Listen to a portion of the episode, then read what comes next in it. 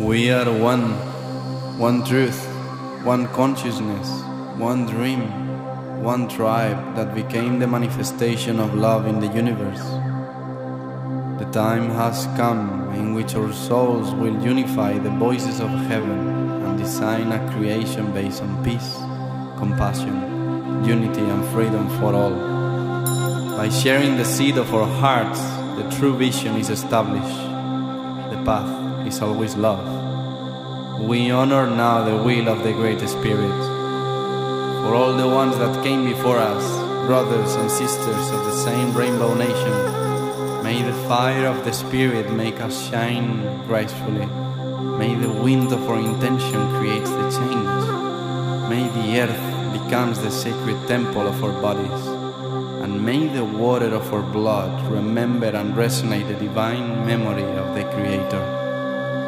We have arrived. We know who we are. We know how to serve in truth. We are one. We came to create the community that will sing the song of the new earth. Love is the way, the life, and the truth. Welcome to the family, dear one. Welcome.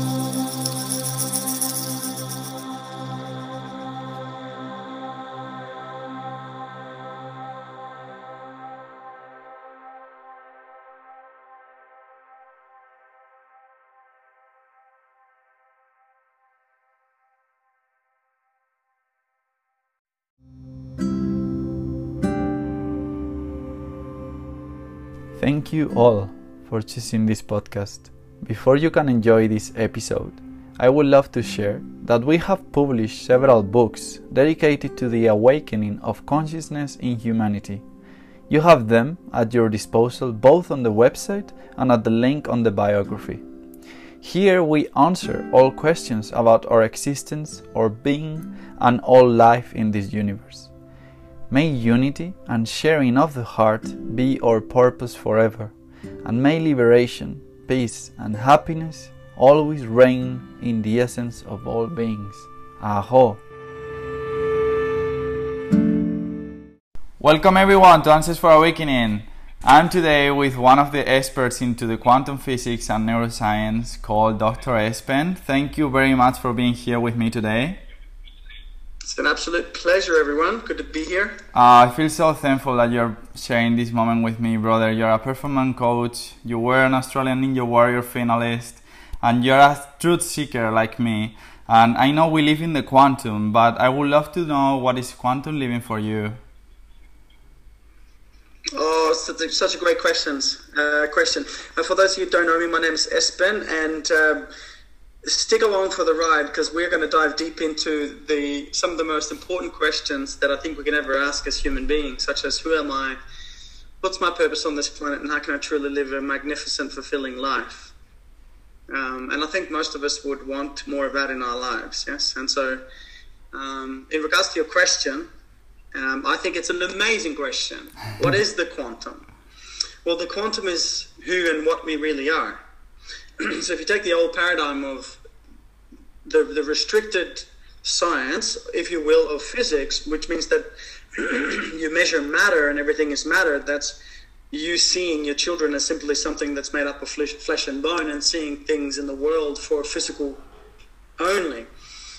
But when we dive deep and we look deep into what science has to say, um, ever since 121 years ago now, since Max Planck won the Nobel Prize for quantum science, we can see that if we put our hand or any part of our body under a microscope, we see this thing called a molecule. Many people would have heard of a molecule before. And below the molecule, there's an atom, and in the middle of the atom, there's a nucleus, and then there's sub, meaning below then, subnuclear levels, smaller than that.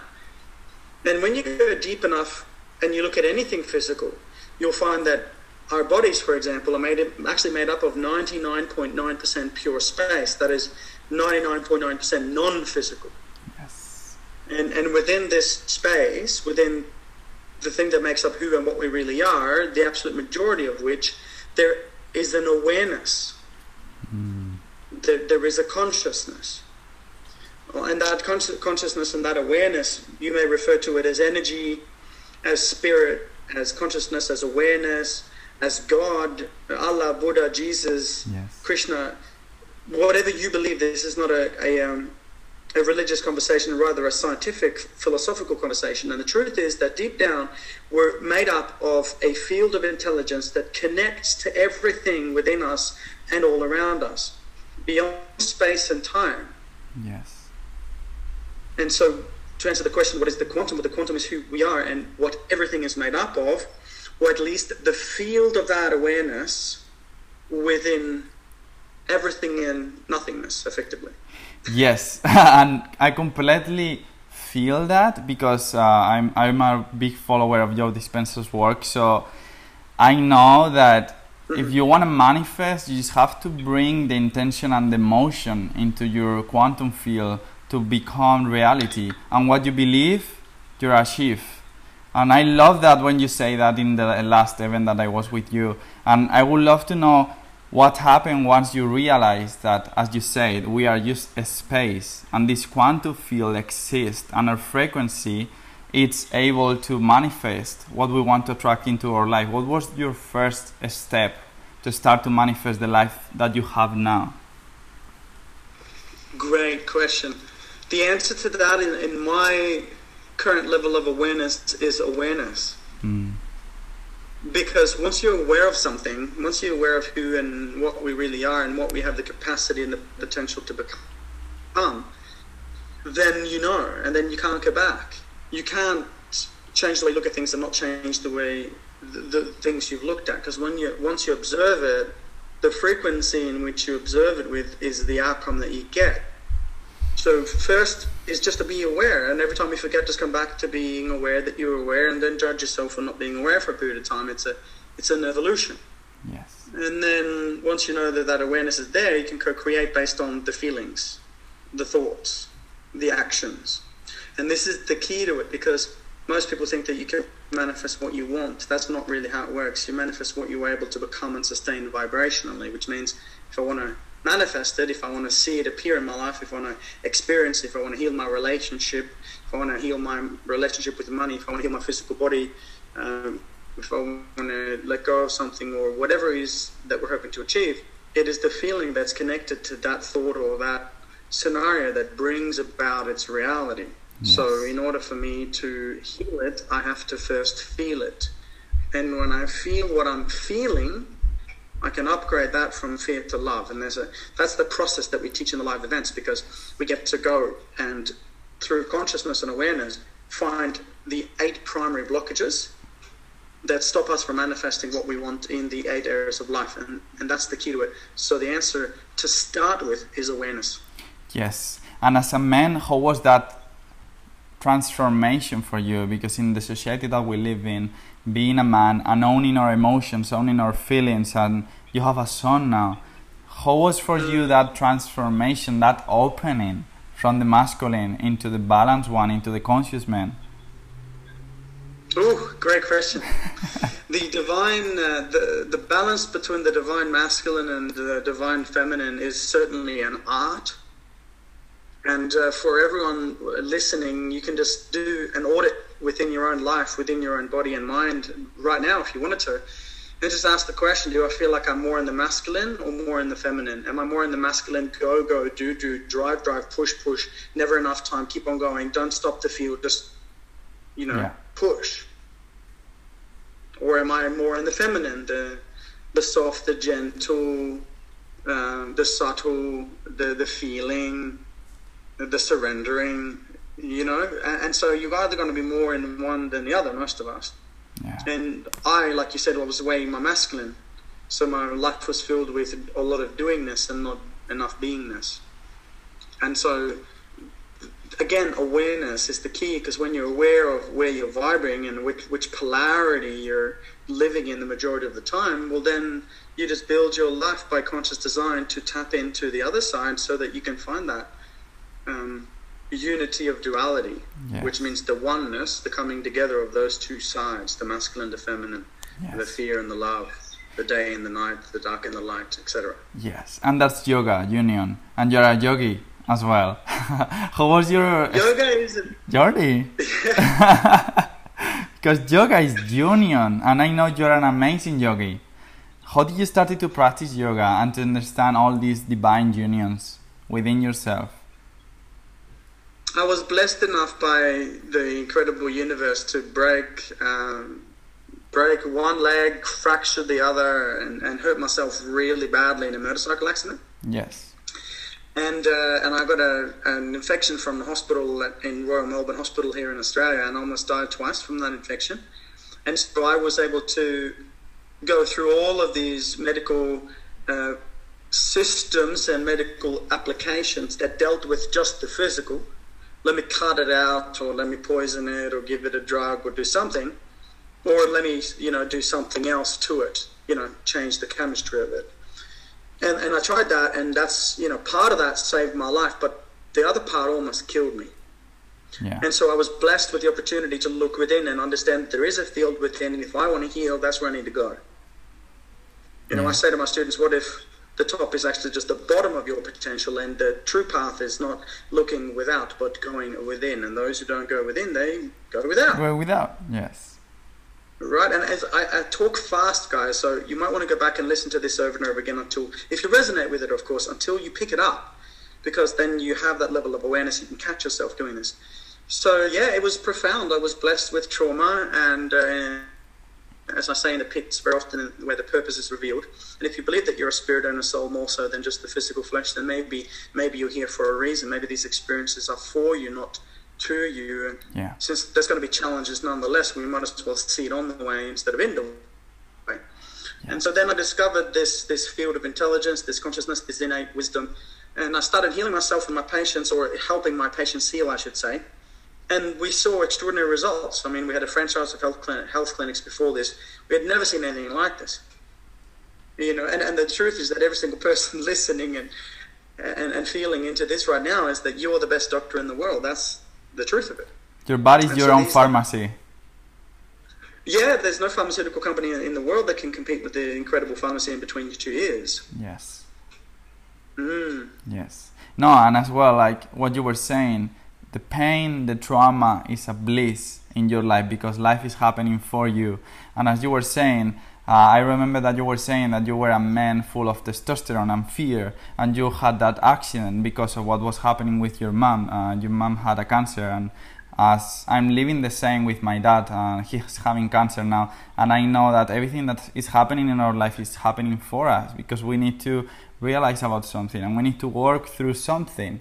And I got really inspired by your story, and I just love it so much because it showing me how in a sense it always have a meaning always have a purpose because you're living your whole new journey thanks to that experience and thanks to that experience you are opening to others you are giving you are contributing and you are serving you're on service. And that's something really beautiful and amazing what you're doing and i just wanted to express with the listeners as well my experience in your um, last event with the breath work that we did. Like actually it was a really dmt experience for me man. It was so so beautiful. For me as a man to wanting to become a healthy masculine to wanting to connect more with the divine thanks to the breath work i just i'm just doing breath work thanks to that day like more frequently. Because that day i had a really huge breakthrough through the breath work because i opened my heart in a way that i was completely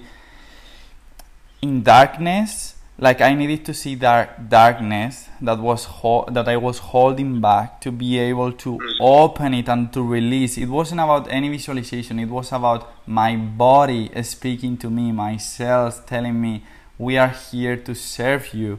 And i just had the most beautiful experience and life-changing um, moment of my life and it was thanks to to your event and i I just got so inspired that day because you were giving so much without expecting so much. And the way that you put energy into other people and the way that you rise the frequency in the room is just something that I have to honor because so many times as spiritual or conscious leaders we just give a lot of our energy and I'm just so curious about what is the key what is the power that you hold within to give all that all that power, all that energy to these people that is just assisting to your events? What's the what's the driven power that is moving you? What's your why? This is a big question. I know. A beautiful question, and I'm honored to go there. And just before I do, I just want to send lots of love and blessings to your beautiful father. Ah, thank you, brother. and to the fathers and the mothers and the brothers and the sisters of everyone listening. Because this grace of the human experience is so special that every moment truly is a blessing. And I can only speak for myself and some of our, you know, some of our sacred family, but some of us have had experiences where we've journeyed to the other side and whatever that might be or feel like or whatever wherever we went. And when I almost died in hospital from hospital infection I had a similar experience in that field or whatever you want to call it samadhi heaven whatever that is that we potentially go when we move on I can say from my experience that that is nothing nothing nothing to fear. Yeah. it is pure bliss and beauty and it, that is just so filled with unconditional love at least this is part of what I choose to believe and what I've experienced. And so then we're all going to move on. So it's not death that we fear, it's not living yeah. that we fear. Um, at least in my uh, philosophy, and as such, then every day is grace, every day is bliss, every day is, is gratitude, and every day is also, very importantly, an opportunity to surrender more you know, and not to surrender means, which means not to not do anything. You still mm. do things, you still live life, but they're not holding on and being so attached. Because it's our attachment to everything in the three dimensional physical world. And, you know, and, and that's not to say that we can't be with our loved ones. I, you know, when I'm with my family, I love them so much. And when I'm when I'm receiving money, I'm so grateful, but I'm not attached to it. You try to let go of attachment so you can honor that grace and presence. Yes. And when we do, we heal beautifully because there's there's just isness. Yes. The soul is the soul recognizes itself, it sees itself within the human experience, in this experience, in this world, but not always of this world. Yeah. So grace, blessings, and healing, and within the quantum realm of quantum entanglement and the double slit experiment of observation, your father is already healing by by this by this um, intention. Yeah. So and, and so are all our relations. By the way, should we send them those uh, those loving thoughts? Um, so the question I believe is, what is the why? Yes. You know, why do we do what we do, and how can we deliver at that frequency? Well, the thing is, everything is energy, and and so if you're listening and you and you agree that everything is energy, just say yes, everything is energy. All right. So we're we're on that level. Yes, everything is energy. Even the physical matter is also energy. So even non-physical and physical it's all energy. Okay. So if we can start there, that everything is energy, then we also are energy. And so, if we should choose to serve, that's being a, you know, we teach a retreat in Australia called the Conscious Enterprise Retreat, where we work for a whole week with entrepreneurs and, transforming, I guess, entrepreneurs to soulpreneurs. And when you're in touch with your soul and connected to your soul and spirit, which is what Latin means to be in spirit, inspired, that's its, that's the Latin uh, derivation. When you're inspired, you have inspiration, you don't need motivation. Because yeah. motivation is an external push, and you're going to run out if you're not truly inspired. But when you're inspired, it's a pull, it's a magnet, it's a limitless energy. Yeah. I'll say one more time: it's limitless energy. Your soul is not, your soul is not bound by space or time. Every single person, if you believe that you are a spirit or a soul, you know your purpose. You might think that you don't know your purpose. You might be like so many people, unfortunately, so heavily conditioned to believe things that don't serve us and hold us back, that we actually believe that we don't know our purpose.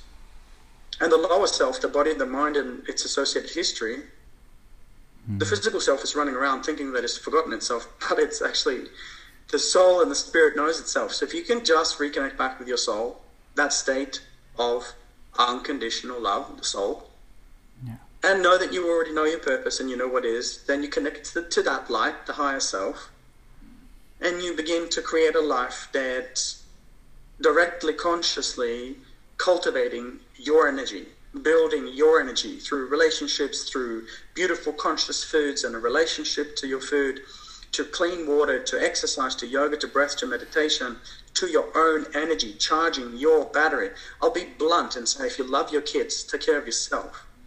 Yes. Because kids don't do what we say, they become like we are energetically. So if you love your kids, put yourself first. Yes. And so when I recognize this, that I have these conscious practices in my life where I can build my energy through beautiful, loving relations and being of service, you can serve at a tremendous level. And the why is really simple. Um, We've yeah, sorry, sorry. very often, we're very often forgotten, Yes. Yes. and many of us have forgotten who we are. Yes. That we're godlike creators, God with a small g, of course. Yes. but that we have incredible creative spirits, that we're made up of a field of intelligence that connects everything. And every time we focus on that field and we bring our attention to our hearts and we send that elsewhere, there is a measurable, scientifically proven change in that physical matter, in that physical person, in that flower, in that water, in that whatever. And so you are, if you're listening, just take a big breath. Because you might just be the hero that you have been waiting for all along. Yes. What inspires you about your son? That's an epic question. You know, I've now, after having, you know, a child, Yes. let me just say, I thought the heart was open. Hmm. No, no, no, no, no. The heart really opens when you have little minions. Yeah. What inspires me about having my uh, having a son, the deeper level of remembrance to who I am and not taking life so seriously. You know, I've got a two degrees and a diploma in science. I've traveled the world. I've studied intensely, and as a as a researcher, I'm always trying to quantify everything. When I'm with my son, he gives me the gift of being playful Yes. of just stopping for a moment and exploring that stick that is wow. Because that little stick or that little rock is wow. It's God. It is. It's source. It's creation. It's me. And when I can have that level of wisdom come from something so innocent, I think we might be onto something really powerful because sometimes in simplicity is where we find freedom.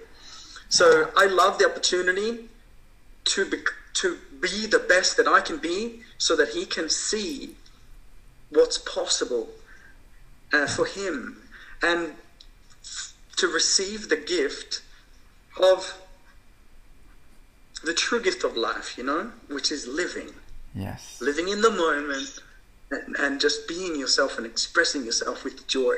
Yes. And it's just amazing to see that, you know, because seeing a conscious father and a conscious man and a healthy masculine is so inspiring. And for your son to be perceiving this now, I cannot, like, having just a father, I cannot imagine which kind of person and human is he gonna be in 10 years. If you will have the chance to tell him something for the next 10 years, what would you say to him? I would say, my beautiful, beautiful son, my brother, my best friend, God, I love you so much. And I want you to know that with every breath I am there. And you are always and have always been one with everything that is. Be you. Enjoy yourself. Breathe, cry, sing, dance. Do all of the things that sets your soul alight because you are expressed in your beauty and you are so incredibly loved. No matter what you do, no matter where you go, no matter who or what you become, know that my heart is always with you in this life and in every other life. I love you with all my heart. Now go and shine. Wow. How do you feel saying that? I'm incredibly grateful and I've got tears in my eyes. Um, I'm incredibly grateful for that question being asked because that's a question that I want to answer um, in my prayers and meditation more often. So thank you for giving me that gift. This is a channel, brother, and I will say every person we meet, every conversation we have, we are just in a healing journey with each other. And I'm just Yeah. flowing with you, you know, like I'm just asking you the questions that I need to ask myself as well. And for someone like you who has been on this journey of helping others to heal but knowing and letting them know that they heal themselves because you're not doing the healing, they are the ones healing. Once you are in that point that you are a conscious entrepreneur, you are attracting the money, you are manifesting all the beautiful and blessed situations in your life, which kind of challenges are facing right now? Are you facing like which challenges and what are your approach to them at this point of your life? That's an amazing question. Well, I love a challenge, and this is the thing we've got to ask ourselves the question do we shy away every time there's a challenge and an obstacle? Or do we absolutely uh, allow ourselves to lean in and, uh, and enjoy the process and be the best that we can be? And before we get to the answer of that question, I just want to ask uh, everyone a, a, real simple question. And the question is Would it be fair to say that life is always going to give us a challenge? Yes or no? Mm. And I think most people are going to say yes, there's always going to be challenges, some big, some small. And so then every scenario that arises that feels like a challenge is either something that you're going to run away from or lean into it. And if we don't voluntarily submit ourselves into suffering in good stress, which is why I, uh, you know, do hot yoga, for example, because I'm forced to be faced to face my demons when I'm hanging upside down, sweating up my nose, and I can't go anywhere. I'm forced to be with my breath in that moment. Um, and so I, I, do this and I lean into it because otherwise it gets so overwhelming running away from all that that it's just eventually just collapse. So you've got to lean in and see things on the way and, and, and tackle good stress. And at the moment, what I'm doing and focusing a lot on, apart from my energy cultivation, qigong, yoga, good food, breath, um, you know, enough rest. Uh, you know, looking at the people and doing an audit in my life as to the people that are draining my energy, that aren't serving my purpose of the people that I want to serve, that, that isn't serving my family, and when we're energetically not in fair exchange. And this is really big. You exchange your light for darkness and your darkness for light. Yeah. This is this is this is what quantum entanglement's power, yes. And so you've got to be aware of that with no judgment. There's no egoic judgment, but there is awareness and a decision as to what kind of environment you need to place yourself in to raise the frequency to become what you're destined to become potentially. So the challenge that I uh, um, and most, you know, really passionately, and also with levels of stress and frustration and all of the human emotions that come with this healing, um, is the uh, rebirth of our company energetically.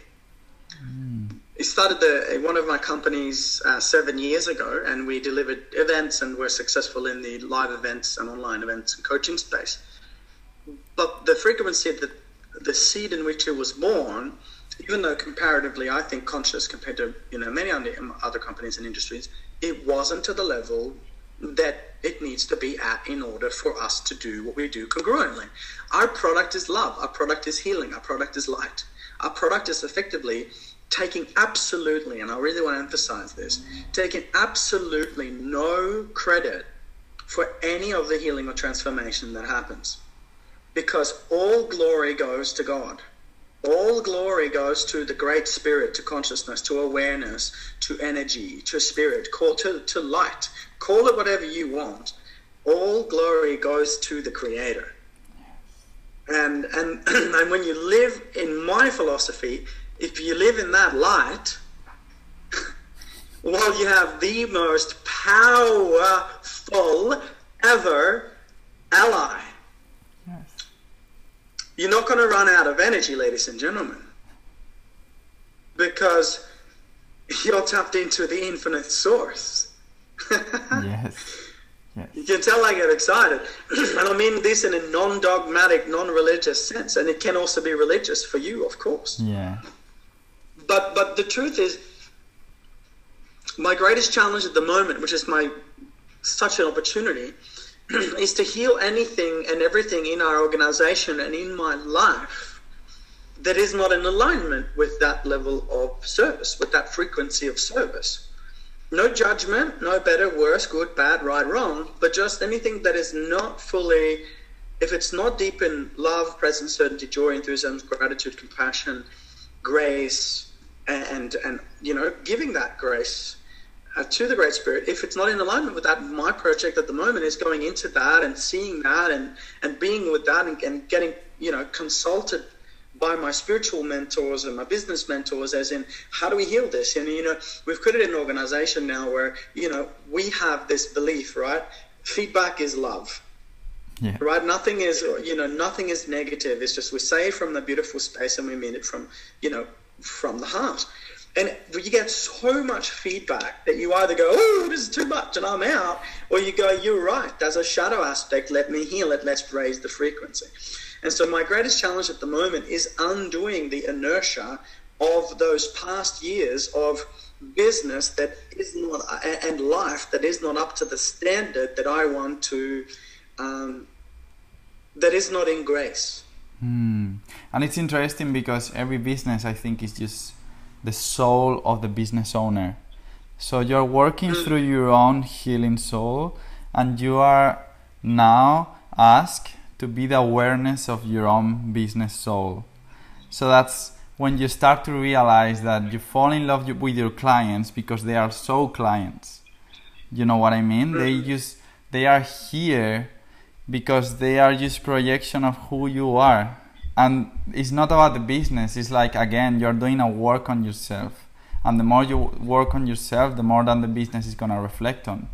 So for someone who is starting businesses and a conscious entrepreneur, like which do you think is the best advice that you can give them? If you could come back when you started with all the wisdom and knowledge that you have now, what would you tell yourself? One of my greatest gifts that I've ever given myself is having a mentor. And not just one, but several mentors. Higher level awareness, conscious, mentors that love you, that take care of you, that care about you, and you've got to give to them. You've got to follow through. You've got to step the F up when you need to step the F up. But without a coach and a mentor in life, you're not going to be getting even close to what you think yes. you want to get to, and not even close to what you possibly can. Because I, like you, like everyone else, I dare to say, we cannot see all our all of our shadow aspects it takes a conscious community of people to, to bring that out. And now the community, we're all coaching each other, but that's taken a lot of years to get to that level. So the first thing will be go and find someone that you resonate with. You know, like you, for example, brother, with the work that you do, I love your questions. I, I reached out to you at the live event because I saw your frequency. I saw how well you popped in that breath. Thank you. And so you begin to see things differently. You can see energy. You can feel a lot more. Um, but honestly, the first place to start, know that you're exactly where you need to be. If this content that you've heard today resonates with your being, with your heart, then listen to it over and over and over again until it's in your cells, until it's in your nervous system. And then go and find those two, three people and listen to, you know, like your podcast. Uh, jump onto web to the website if you like what you hear in here and, and listen to it. Find other people that you can resonate with and feed your brain with that. Do not put any of that that stuff that you know you shouldn't be putting in to your brain you know mainstream media is something that you need to consider. You know the, the, the fear based all of which is based and seated in fear is going to make you uh, into a lowered vibration scientifically proven. You know I, I have no opinion on this. This is just how it is. So find the mentors listen absorb it and make sure that it's the right frequency that it's the energy that you want to feel in your life. And once you've done those things, you know that you are where you are, you've started modeling the masters, then reach out and find a coach and, and just go for it. Believe yes. in yourself, believe in who you are and what you came to do. Make sure that it's in service of the world and service of other people. And know that every time you turn your energy within, you become aware of your energy, you change your energy, you change your reality. You're literally living infinite life life experiences all at once across different timelines. So this is one of those realities, one of those experiences. And you can go back and forth across timelines with your awareness, with your breath, with your meditation, and change scenarios of the past, change scenarios of the future. It doesn't mean that they have a 100% physical change, but it means that you changed it in the matrix. And then you change it with your awareness, and you continue to do this work, you can do a lot with your energy, with your intention, with your prayer, uh, with your practice, and with your life with that level of awareness. So know where you are, get good mentors, and start working with energy. And that's exactly right. Potentially. It's, that's exactly right, man. Because it's like I'm working as a coach and a mentor for men who wants to become more conscious, and you cannot be a coach, you cannot be mentoring others without a coach, without mentors. Like, how are you supposed to expect people investing on you if you are the first person who is not investing on yourself? And it's the same thing as filling your own cup and giving to yourself in order to be able to serve to others. So, Mm-hmm. and I'm really curious about your mentors. So, I would love to know who was your first mentor of the first role model that you have in your life that really change your life, your perspective, and transform your way of seeing life? Great, great. Well, the first um, coach mentor that I had, uh, in, which is an absolute, absolute polymath, an expert in the mental game, is a man by the name of Dr. John Demartini. Dr. John Demartini is a human behavioral specialist, and his models of understanding the word in, in its mental context is beyond. Yeah, it's it's it's it's incredible. Um, and when I went through his work for many many years, I became a master of the, uh, or more of a master master in the mental. And then I realized that I was living life, and it was mental. right?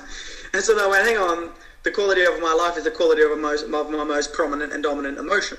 What I feel the majority of the time is my perceived quality of life. If I feel procrastination, hesitation, frustration, desperation, and depression, well, then I perceive my life to be of poorer quality, yes? Yes. Of course, and so I can think a thought, but if I don't, if it doesn't match the feeling, well, then there's incoherence and incongruence, and I'm not a happy person. I'm not a successful person. I'm not a joyful person. yeah. And so there needs to be coherence between the two. So I went from the mental game, you know, 10 years of, of, of d- diving into that as a scientist, into the emotional game, which was from the masculine, of course, then the mental, into the emotional, which is the feminine aspect, and then really starting to soften. And uh, and that that that changed uh, changed everything. But Dr. John DeMartini was the first one. Um, you know, a, a guy that I've uh, known and spoken to on and off for years now. Incredible scientist you mentioned before, Dr. Joe Dispenza, uh, is is very very, very uh, powerful in this sense as well. And then you look at someone like Dr. Wayne Dyer, you know, that has that frequency, that softness of deep compassion. You know, even someone like Deepak Chopra, Dr. Deepak Chopra, he's got an incredible uh, wisdom about his intellect, but he's actually really grounded in that, in that divine feminine, which is really powerful. Um, so it's it's important that we look at the difference between the mental, the understanding, and the, the knowingness, the knowledge, and the wisdom, and the application of what we feel. You know, when I got that, everything changed. so it went from mental to emotional, from Dr. John DeMartini to more, you know, even someone like Marianne Williamson with some and, and um, um, some of some of the authors that are out there I mentioned uh, before. I mean, it just makes you feel really good when you listen to it. You don't feel stressed. Yeah. And being aware of your energy at all times is absolutely key. Am I in fear or am I in love? Am I in stress or am I in presence? Exactly. And f- that feeling of being present is just the most amazing thing. And for a man, I'm curious because when we have mentors, I don't know about you, but it, it depends on how you were raised. But for men, it's really easy to start to compare yourself and to start to fall into what your ego is telling you about the one who is mentoring you. So I will be really curious about how's your relationship with your ego, or how has been that relationship. With my ego, Yeah. Since you started to have what we call conscious success. awesome. Okay, great. Thank you. I'll take it as a compliment. Honestly, uh, the ego, which dwells very, really strongly in the third energy center in the solar plexus chakra. And for those of you who don't know, basically, as a scientist and a researcher, what I do is I've discovered a, a model that basically um, the hypothesis is, and, the, and the, it's been working now for well, seven years. The hypothesis is that these energy centers, these chakras, proven at the UCLA, UCLA University, etc., these energy centers are real. They're vortexes, they're storehouses of energy. And since everything is energy, we go to the center of our body to find the center of our being. And when we remove the blocks from these different chakras, um, such as fear blocks the first energy center, guilt blocks the second one, shame blocks your financial well being, your lack of self worth and self value blocks your opportunity to magnetize money to you. It's energy, right? The fourth energy center, which is the heart, is related to our relationships. And the fifth one, throat, and I'll keep on going. There's a one primary block. There are many, many, many, many, many, many blocks, but there's one dominant at the time that is the number one lower frequency, the number one trauma, the number one issue in the tissue, the number one diagnosis, the number one uh, primary interference that's interfering in your in that particular area of life like i said physical health mental emotional well-being finances relationships you know your relationship with yourself etc there's one primary block every that we can peel back. And once we start that journey of peeling back those blocks and we can see with with awareness then we would want to have i believe mentors in all of those eight areas of life or as what we've created a group of mentors that focused on raising the energy frequency, vibration, and awareness in all of those eight areas of life, because that is fulfillment, not just feeling full the mind or feeling full the heart, but feeling full all of those eight areas of life, which is the human experience. And so the ego in that context plays an important role because it's one of those we work with eight chakras or eight energy centers. It's one of them and it's what's so dominant in the world right now. If you look at the people that run the world, they're very often you know full of power and full of money, and they're all attributes of the of the solar plexus chakra, the overactive uh, masculine that's currently running the world. Um, I don't know about you, bro, but I truly do believe that it's the feminine, the mm-hmm. rise of, of the feminine leaders that's going to be the forefront, the heart, the, the love that's going to save our species this time around. Yeah. And, and so, you know, so, so my relationship to my ego was many for many years overactive. I was way too much in my ego. Yeah. You know, I was living in a penthouse apartment in Surfers Paradise, driving Tesla Model S, and thinking that my success was measured to my financial well-being, my financial abundance. Yes. And that's not to say that it is or is not, but the ego and the energy that came with it was terrible. If you would have told that guy that he had to sit in meditation for three months because there was a lockdown, he would have freaked the F out. Yeah, no, definitely, and as well, like I think accepting that relationship with with every chakra is just how it's helping us into all the areas in our life, and you're doing this in your programs, and I think will be really useful to give some tools to the listeners how to clear your chakras or what do you usually do in your daily routine to clear every chakra or if there is any way that you recommend to clearance them very good question. Just to wrap up on the on the past conversation in regards to the ego, we all have one. You don't need to be ashamed of it. It's actually helping you survive, so it's good for you. The ego dwells in the part of the nervous system which is the sympathetic nervous system. Okay, it needs to push, push, go, go, do things. It's survival. It's fight or flight very often. That is supposed to be there in case of survival, but you don't want to be living there. You want to be living in the heart, not so much in the mind, but in the heart. And when you can live in the heart, you begin to feel things. So if all you do is to begin to feel what's happening in your life, begin to feel everything that you're feeling, you are already starting to dissolve the over dominant ego. Or sometimes the ego can be under dominant. You can be so submissive and so passive in your life that you need to kick you need to kick in the ass. And the ego is what's going to help you get, you know, pull your power back. So it just depends for every single person um, where you are if you're too much in the ego or if you're too much you know submit, too submissive. Um, so my relationship to ego is that of I hope balance and that of regular um, auditing where am I now in fear or love in ego or presence and not to judge any of it but have awareness and to move the energy um, always to towards more love. Yeah and as well yeah. like the way the model works buddy was that question? How to remove interference from energy? Yes Awesome. So the question, and then how this might be relevant for everyone listening is, well, firstly, are we still there that everything is energy? We're still we're still having the conversation of energy here. yes. Okay, so everything is energy. Okay, cool, cool. And so if everything is energy, then it's our energy that we create with, and our energy, unfortunately, for the majority of us, the majority of the time, is unconscious. It's what's known as in the unconscious mind. And so it's then bringing levels of awareness, consciousness, like a flashlight in the dark room, into the parts of the mind and the body and the emotional self that we haven't fully healed yet. Yes. Because it's all disease is a lowered vibration, and disease is not just physical; it's mental, spiritual, emotional, chemical, you know, yeah. etc. Emotional. Um, so when you first understand that everything is energy, then you look at the energy centers. So they're known as the chakras. They've been in, uh, around for thousands of years. They were proven by the Professor Valerie Hunt at the UCLA University. Uh, and when you look at everything being energy and these energy centers, there you understand that actually in philosophy there's nothing wrong with you. You're not broken.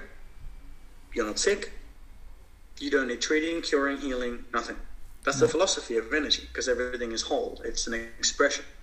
So when you understand sometimes that the body will express, the mind will express, the emotions will express what they need your soul to see.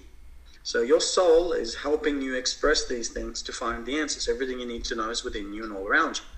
Then you don't point the fingers and say, I am this way because of him or her, but there's a projection there, like you mentioned, that's projection of our awareness. Yes. There's something that I'm trying to effectively teach to myself. And the question is, and I'd like you listeners, if still listening, to take a note on this and write this down. The question is, how would love respond? Mm. Because fear vibrates at 100 hertz, love vibrates at 528 hertz, according to the newest research. So just by asking the question, how would love respond, you're going to raise, you're going to have to raise the frequency. So it's not just, yay, airy, fairy, lovey dovey. No, no, it's how would love respond? Yes. With more grace, with more presence, with more love, with more compassion, with more awareness, with more understanding, with more patience. And you know, and, and when you do that, you're going to raise the frequency. Yes. And so, so that's the first place to start, I guess. Yes. And with joy and peace and that love. And I think the last one is enlightenment, right? And I was just coming back to what you were saying about the ego because I fully defend the idea of that the ego is just the way that we have to protect ourselves to, to become the best version of ourselves. It's just that our mind and our subconscious just translate what we have been learning through how we were raised into bad uh, conversations with ourselves, you know? When in the ego, in the like the ego, in the end, what it's telling you is like, no, man, you sh- you should be doing this. Like, just not focusing the negative, but your mind is like, you're not good enough so I think it's really interesting how so many people want to dissolve the ego instead of trying to work with it as well. That's what we were talking. And for you, when we talk about enlightenment, for someone like you, what will be enlightenment for you? Oh, hey, ending it on a high note, baby. I love your style. Firstly, I loved what you said. It's not about working against your ego, but working with it. Yeah. Anytime you feel like something is not a part of you, then you're actually not seeing the wholeness of the situation. So we learn to work with the energy. And you've got, of course, block certain energies, etc., should you want to do so, but with your own self, that's not a good idea. What we suppress will be expressed, you know? Yeah. Um, and so the question okay, what is enlightenment?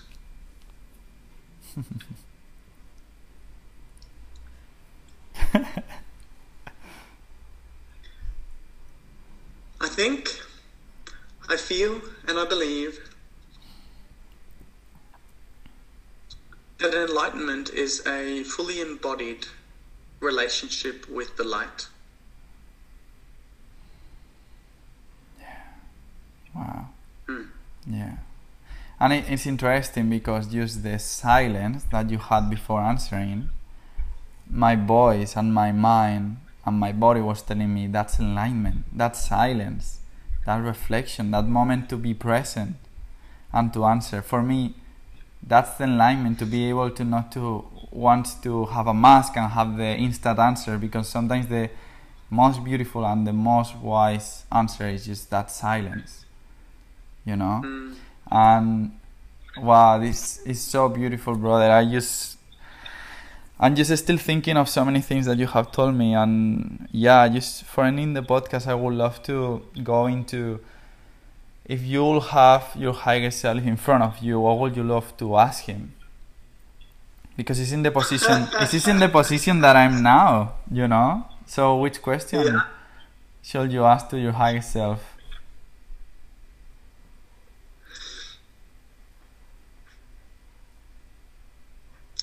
The first question that I feel I would answer, I would ask myself, my higher self, would be Will you please continue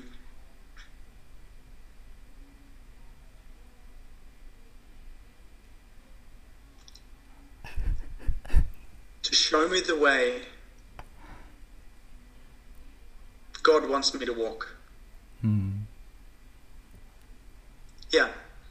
It would be something of that nature, as in, to my higher self, I would say, I, I, I don't even know if I would ask, I would say thank you. Thank you for continuing to show me the path that you wish me to walk in the service of God, in the service of the light, in the service of love. Wow. And if there was something on a, on a, on a personal level, I would say, will you please show me how to love even more? Hmm. Do you feel um I just feel this question for you. Do you feel that you have need more love in your life? I make a lot of love. I make it with my breath. I make it with my song.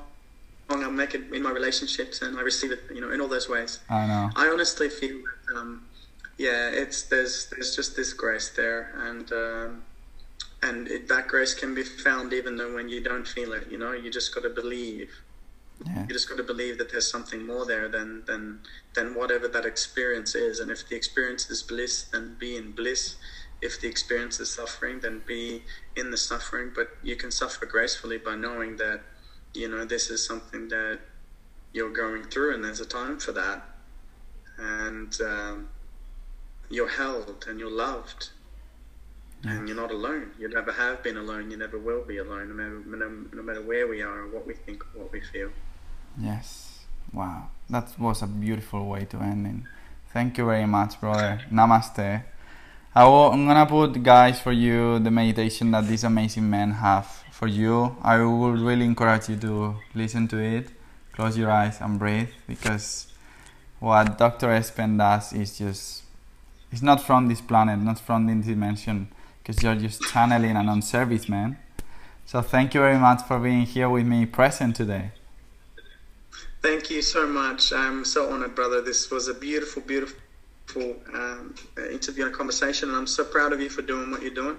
So proud of you. So so proud to be walking you know, by your side as a as a worker of the light, and so honored for those of you still listening that uh, you have taken the time to invest in your own energy and in your own life. And I'll be honored if you want to you know ask questions or uh, do some of our online work or our live events in Australia at the moment. Or if you have any questions, you can find the link somewhere and click there and continue this journey with us. Where Um, people can find you. I'm gonna put it in the bio. Anyway, Yeah, Dr.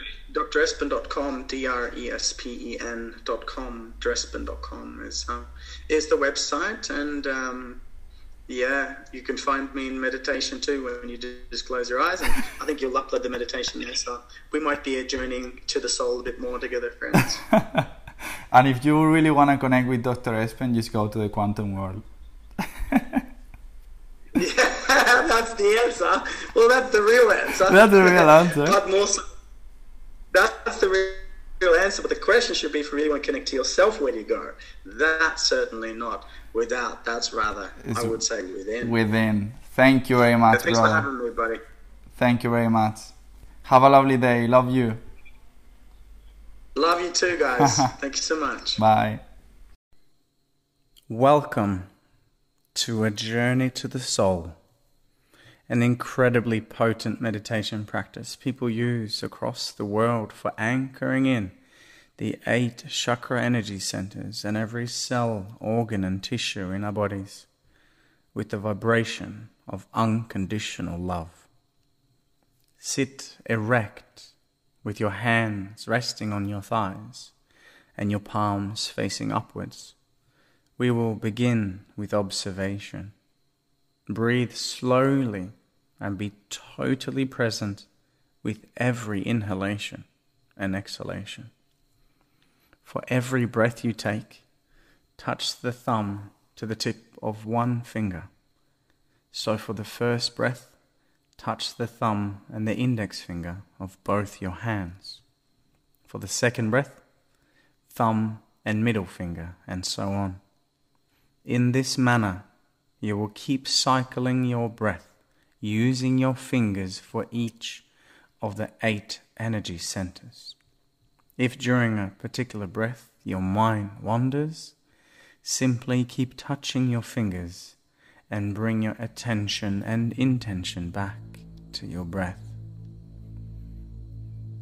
Begin now by touching your thumb to the index finger as you breathe in all the way, focusing on the area of your pelvis.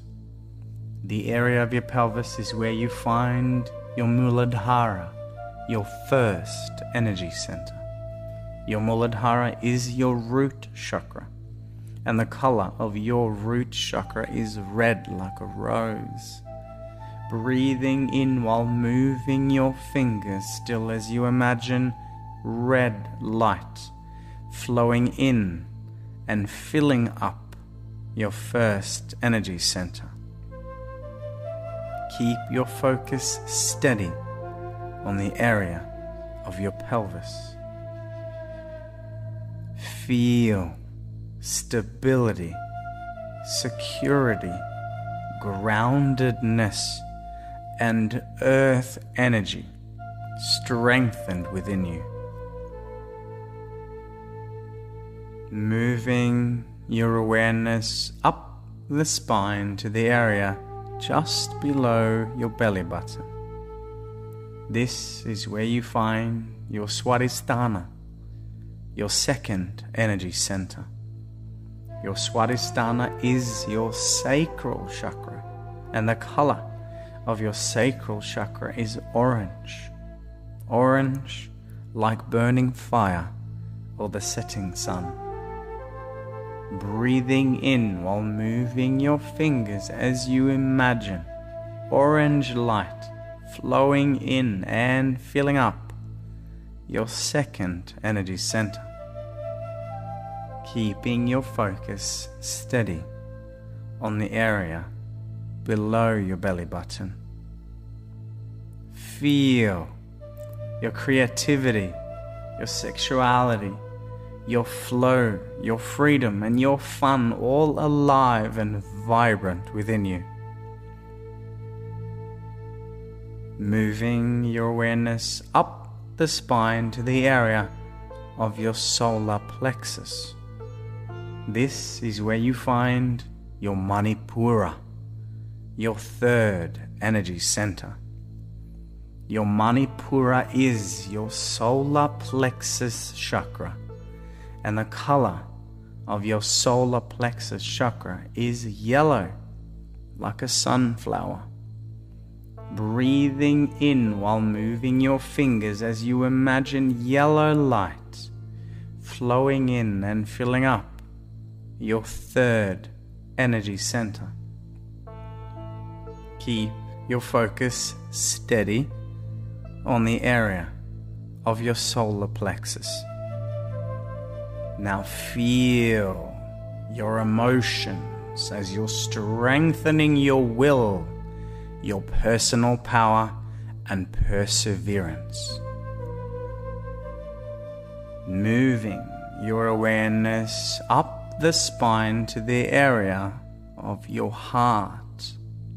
This is where you find your anahata, your fourth energy center. Your anahata is your heart chakra, and the color of your heart chakra is green, like the mighty trees in the beautiful forest. Breathing in while moving your fingers as you imagine green light flowing in and filling up your fourth energy center. Keeping your focus steady on the area of your open heart. Feel your heart peel open now, allowing yourself to experience love, healing, compassion, and gratitude unlike ever before.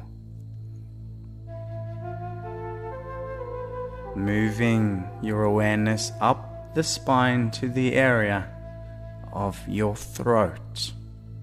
This is where you find your Vishuddha, your fifth energy center. Your Vishuddha is your throat chakra, and the color of your throat chakra is blue like the ocean. Breathing in while moving your fingers as you imagine blue light flowing in and filling up your fifth energy center. Keeping your focus steady on the area of your throat. Feel your fifth energy center open as you learn to be a master of your communication, your self expression, as you're learning to live and learning to love your truth. Always speaking your truth. Moving your awareness up the spine to the area between your eyebrows at the top of your brainstem, and this is where you find your Ajna, your sixth energy center. Your Ajna is your third eye, and the color of your third eye chakra is indigo, and indigo is the color of a clear night sky. Breathing in while moving your fingers as you imagine indigo colored light flowing in and filling up your sixth energy center. Keep your focus steady on the area of your third eye. Now feel your third eye activate as each guided meditation will help you awaken your intuition and your inner wisdom. Moving your awareness up the spine to the area just above your head. This is where you find your Sahasrara, your seventh energy center. Your Sahasrara is your crown chakra, and the color of your crown chakra is purple, like lavender. Breathing in while moving your fingers as you imagine purple light flowing in and filling up your seventh energy center. Keep your focus steady on the area above your head. Feel your seventh energy center fully balanced as you are connected and one with the unified field of divine consciousness. Moving your awareness up the spine to the area above your head, above where your seventh chakra is located. This is where you find your Vyapini, your eighth energy center, which ascends into the heavens. Your Vyapini is your soul star chakra, and the color of your soul star chakra is white breathing in while moving your fingers as you feel the most beautiful divine white light you could possibly imagine flowing in and filling up all your seven chakras. Keep your focus steady on the area above your head. This is the soul, the state of unconditional love that is always within us and all around us. You are home. You have arrived. Now feel all your chakra energy centers fully activated, flowing in to your aura, creating a powerful force field of the highest vibrational energy. Whenever you are ready, take a deep breath. You may open your eyes. Thank you. Namaste.